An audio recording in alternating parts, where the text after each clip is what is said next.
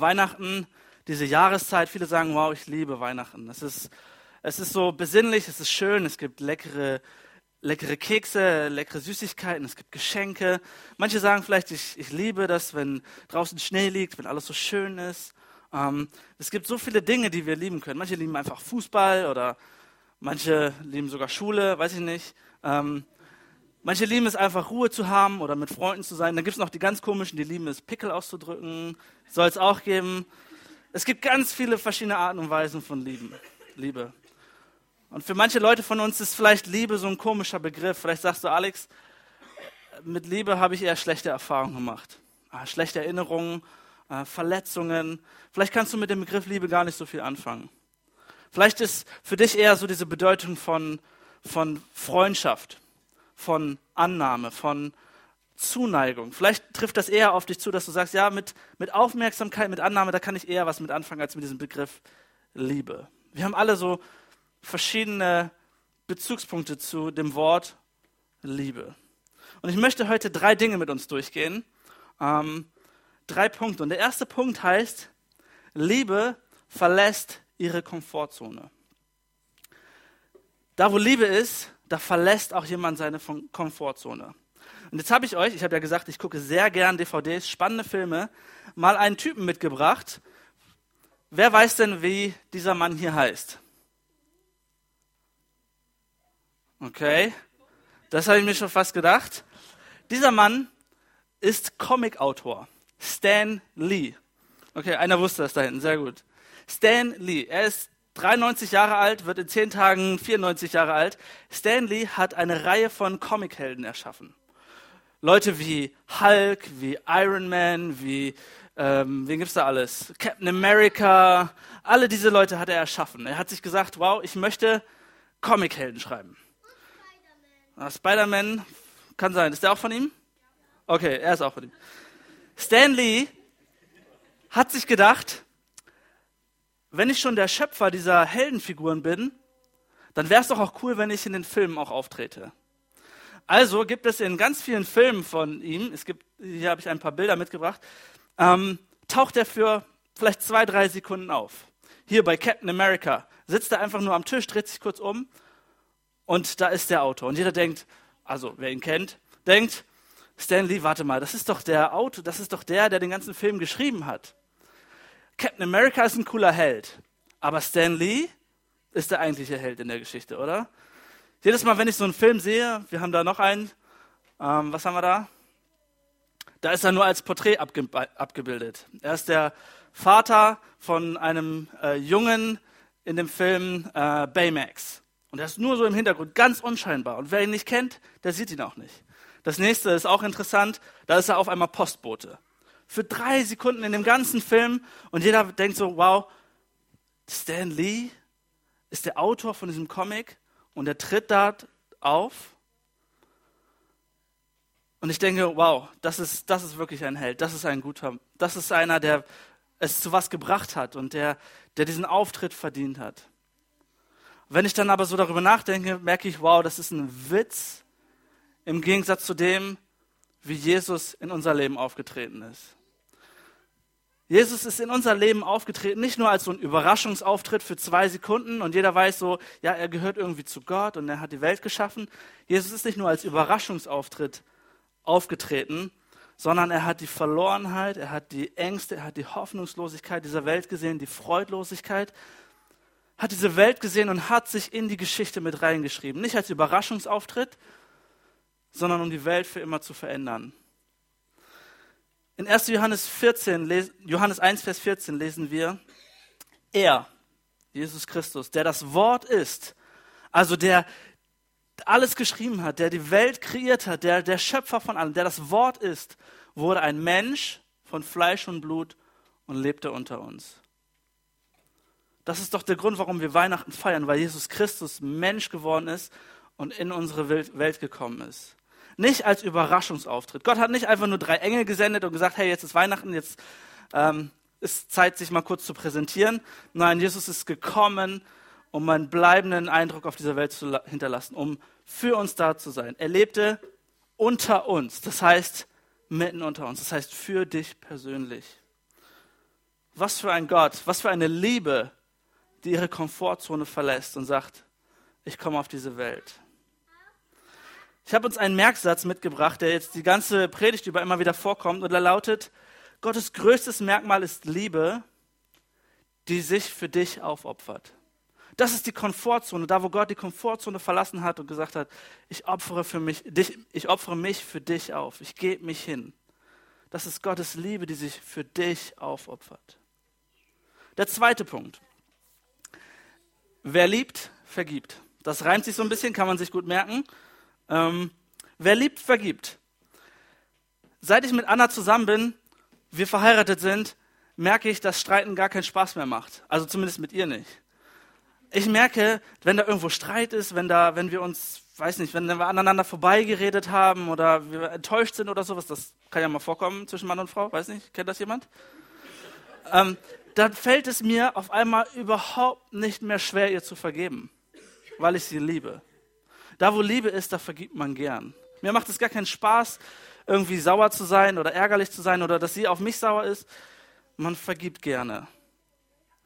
Aber Vergebung muss auch echt sein.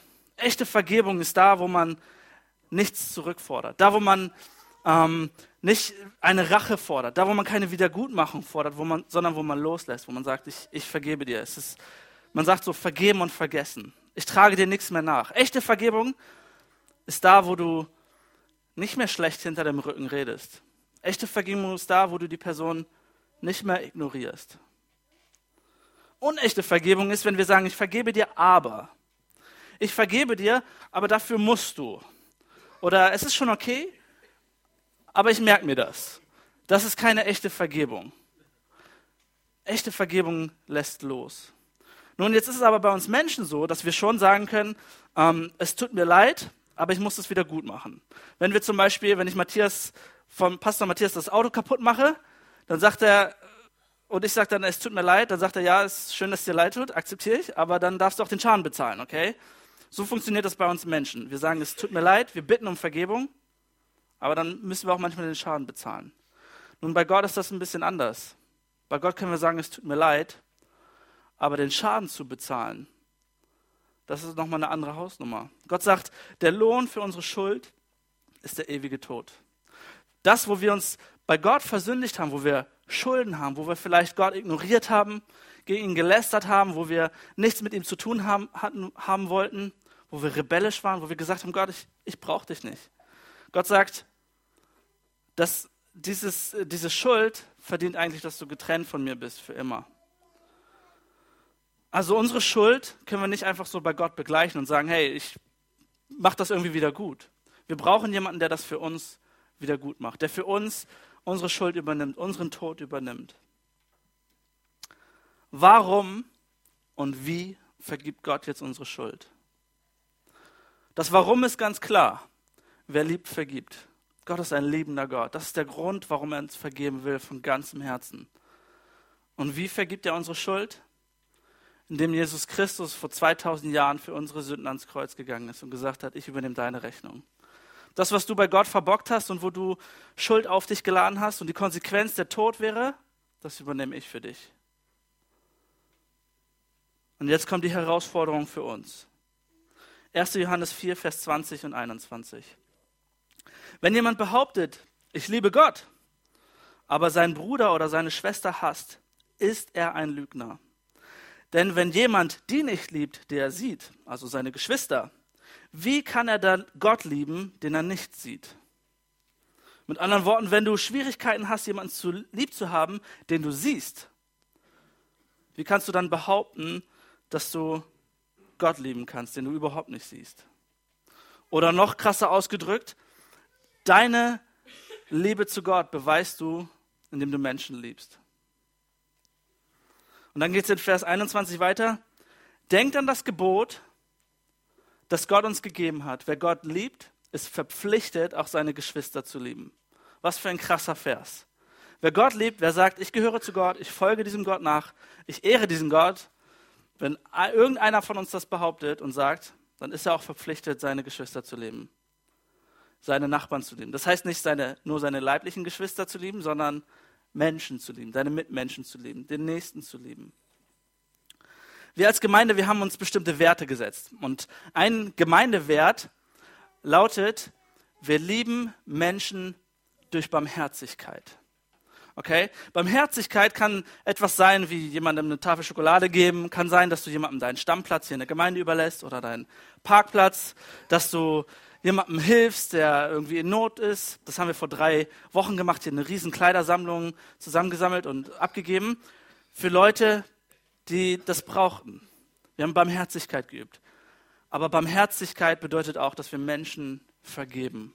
Das heißt, unser Wert hier wir lieben Menschen durch Barmherzigkeit, heißt im Endeffekt, wir lieben Menschen, indem wir sie, ihnen vergeben, indem wir Schuld auch vergeben. Es gibt immer so Situationen, wo es uns überhaupt nicht leicht fällt zu vergeben, wo wir sagen, warum hat er das um alles in der Welt getan? Mir geht es persönlich so, wenn ich weiß, warum jemand etwas getan hat, dann fällt es mir leichter zu vergeben. Wenn ich merke, okay, er hatte einen schlechten Tag oder sie hatte einen schlechten Tag und, und ist jetzt sauer auf mich oder so, dann ist okay, ist okay. Aber es gibt Situationen, wo jemand bösartig, mutwillig dir etwas Schlechtes tut, wo es gar keinen Grund dafür gibt und du stehst da, Gott, warum soll ich dieser Person vergeben? Es gibt keinen logischen Grund. Und Gott sagt, wer Gott liebt, der vergibt auch Menschen. Wir vergeben einander. Also dieser Merksatz wieder, Gottes größtes Merkmal ist Liebe, die sich für dich aufopfert. Du vergibst, du, du gibst etwas von dir auf und du, du forderst nichts zurück. Der dritte Punkt ist, Liebe ist die stärkste Motivation. Liebe ist eine Motivation, die dich zur Höchstleistung bringen kann. Liebe ist eine Motivation, die alles aus dir rausholen kann. Nun, ich habe hier einmal ein paar schwache Motivationen mitgebracht ähm, die zwar okay sind, aber nicht wirklich alles herausholen. Ich will einmal den Punkt Ideale ähm, rausnehmen. Und zwar kann ein Ideal dich motivieren, etwas zu tun, oder? Wenn wir ein bestimmtes Ideal haben, wie, etwas, wie wir uns etwas vorstellen, dann ist das unsere Motivation, dass wir so sein wollen. Ich habe hier ein Beispiel. Und zwar habe ich hier eine Hose. Die habe ich mir vor mehr als einem Jahr gekauft. Und ich dachte, das könnte mal so meine Motivationshose sein. Diese Hose, ich dachte, wow, ich kaufe sie extra eine Nummer kleiner. Sie saß enger, als ich sie kaufte. Sie sitzt noch enger, wenn ich sie jetzt anprobiere anzuziehen. Ich dachte, das wäre so ein Ideal. Hey, eigentlich so meine Größe, mein Gewicht, das passt nicht ganz hin. Ähm, ich sollte daran arbeiten, ein bestimmtes Ideal erfüllen. Wenn ich mich morgens auf die Waage stelle und da steht eine Person muss bitte runtergehen, das ist zu schwer. Merke, dass äh, irgendwas muss ich tun. Ich, das Ideal war so ein bisschen meine Motivation.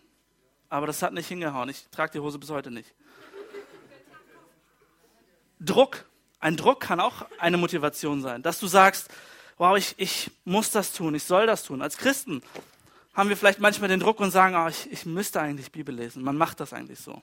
Ich sollte vielleicht sonntags in den Gottesdienst gehen oder nächsten Samstag in Heiligabend-Gottesdienst. Druck. Es kann eine Vermeidung sein, dass du sagst, bloß nicht das, das ist meine Motivation. Dankeschön. Das ist meine Motivation, dass das und das bloß nicht passiert. Du möchtest etwas vermeiden. Es kann sein, dass deine Belohnung eine Motivation ist, dass du zugehörig sein möchtest, dass du Einfluss haben möchtest, dass du Anerkennung haben möchtest. Das Problem bei all diesen Dingen, sie motivieren einen vielleicht, aber sie haben immer einen schlechten Hintergedanken. Dort steht immer dein Ego, dort steht immer dein Stolz oder dein Selbstwert dahinter. Bei all diesen Dingen, die uns motivieren, geht es immer um uns. Ich, mich, meiner, mir. Ich möchte dem Ideal entsprechen. Ich möchte ein bestimmtes Ziel erreichen. Ich möchte dazugehören. Ich möchte Anerkennung und so weiter. Liebe hingegen kennt gar keine Hintergedanken. Liebe hat keine, keine böse Absicht, keine selbstsüchtige Absicht. Liebe ist Liebe. Liebe ist die stärkste Motivation. Wer, sich, wer, wer durch Liebe motiviert ist, der braucht gar kein Dankeschön. Wer durch Liebe motiviert ist, der braucht gar keine Anerkennung, der braucht gar keine Belohnung. Und wer sich, von, wer sich geliebt weiß, der macht Dinge nicht, um sein Ego aufzupolieren. Der macht Dinge nicht, um seinen Selbstwert wieder höher zu stellen. Wer sich geliebt weiß, der tut Dinge aus Liebe. Jetzt frage ich mich, was hat Gott motiviert, Jesus Christus auf diese Welt zu senden, zu Heiligabend, Teil dieser Welt zu sein, sich in diese Weltgeschichte hineinzuschreiben und unsere Schuld zu vergeben? Die Antwort ist ganz klar. Wir lesen sie in Johannes 3, Vers 16. Dort steht, denn so hat Gott die Welt geliebt, dass er seinen eingeborenen Sohn gab. So hat Gott die Welt geliebt. Das war seine Motivation, das ist Gottes stärkste Motivation. Gott hatte kein, kein, keine Motivation, irgendwelche Ideale zu erfüllen, zu sagen, so macht man das als Gott. Er hatte keinen Druck zu sagen, ah, ich muss jetzt irgendwie die Menschheit wieder korrigieren. Gott musste auch nicht seinen Selbstwert auf, aufmöbeln und sagen, hey, ich, ich bin der große Macker hier. Er hat die Welt geliebt. Das war seine Motivation. Er wollte auch kein Dankeschön. Gottes Motiv, dir zu begegnen, war pure Liebe. Einzig und allein Liebe. Wenn ich mir da so darüber klar werde, dann frage ich mich, entweder ist Gott verrückt, dass er das alles tut, er kennt mich nicht, er, er weiß nicht, was für ein ekliger Typ ich manchmal bin, oder Gott ist tierisch verschossen in mich. Wenn ich darüber nachdenke, dass, dass Gott seine Komfortzone verlassen hat, als heiliger Gott aus dem Himmel auf diese Erde gekommen ist, alles aufgegeben hat, dass Gott vergeben hat, obwohl er es gar nicht nötig hatte, dass Gott durch Liebe motiviert ist, dann frage ich mich, warum das Ganze? Der, dieser Gott muss so ein Rieseninteresse an mir haben, dass ich das gar nicht begreifen kann. Gottes größtes Merkmal ist die Liebe, die sich für dich aufgeopfert hat. Und jetzt stehst du vielleicht hier und sitzt hier und denkst so, danke Alex für die Informationen, cool, habe ich schon mal gehört. Liebe, ja, im Gottesdienst geht es immer um Gottes Liebe, aber ich spüre so wenig davon, interessiert mich eigentlich auch nicht und danke. So, was, was mache ich jetzt morgen damit? Morgen fängt mein Alltag wieder an. Was soll ich tun? Gut, dass du fragst. Was sollen wir tun, wenn Gott sagt, mein Merkmal ist Liebe. Ich liebe dich von ganzem Herzen und ich habe das alles für dich gegeben, für dich aufgeopfert. Nun, beim Glauben ist es so, dass wir nicht etwas tun aus unserer Frömmigkeit heraus, um Gott zu beeindrucken oder um Gott etwas darzubringen. Wir es geht nicht darum, dass du guckst, was kannst du aufgrund deiner Leistung für Gott tun, sondern das eine, was ich möchte, was wir begreifen, ist, dass Gott schon alles für uns getan hat. Beim Glauben geht es darum, zu, anzuerkennen und für sich anzunehmen, was Gott durch Jesus Christus für uns bereits getan hat. Die Komfortzone verlassen hat, vergeben hat aus Liebe zu dir. Darum geht es. Das ist das, was ich uns heute mitgeben möchte. Und wenn du das glaubst, wenn du sagst, ja, ich glaube, dass Gott seinen Sohn Jesus Christus auf diese Welt geschickt hat, dass er dich persönlich liebt, dass er das alles für dich getan hat, dass deine Schuld, Schuld bereits vergeben ist, dann kannst du aus Liebe motiviert Gott auch etwas zurückgeben. Dann kannst du aus Liebe motiviert und aus Dankbarkeit motiviert sagen, okay, ich verlasse jetzt auch meine Komfortzone dann kannst du, wenn du das akzeptiert und für dich angenommen hast, freimütig, ohne, ohne irgendwelchen schwachen Motivationen im Hintergrund sagen, Gott, ich verlasse meine Komfortzone, ich vergebe anderen und ich bin für andere da und zwar aus Liebe. Ich habe also drei Tipps für euch oder für uns heute. Drei Tipps, die uns helfen, das zu leben. Der erste Tipp ist, verlass deine Komfortzone. Der erste Tipp ist, verlass deine Komfortzone. Vielleicht ist es für dich heute dran zu sagen, okay, ich unterhalte mich mal mit jemandem, den ich nicht so gut kenne. Ich unterhalte mich mal mit jemandem, der eigentlich immer auf der anderen Seite von diesen Stuhlreihen sitzt und mit dem ich so, sonst nicht so viel zu tun habe. Vielleicht ist dein, deine Herausforderung, die Komfortzone zu verlassen, ähm, jemandem mal ein aufrichtiges Kompliment zu machen.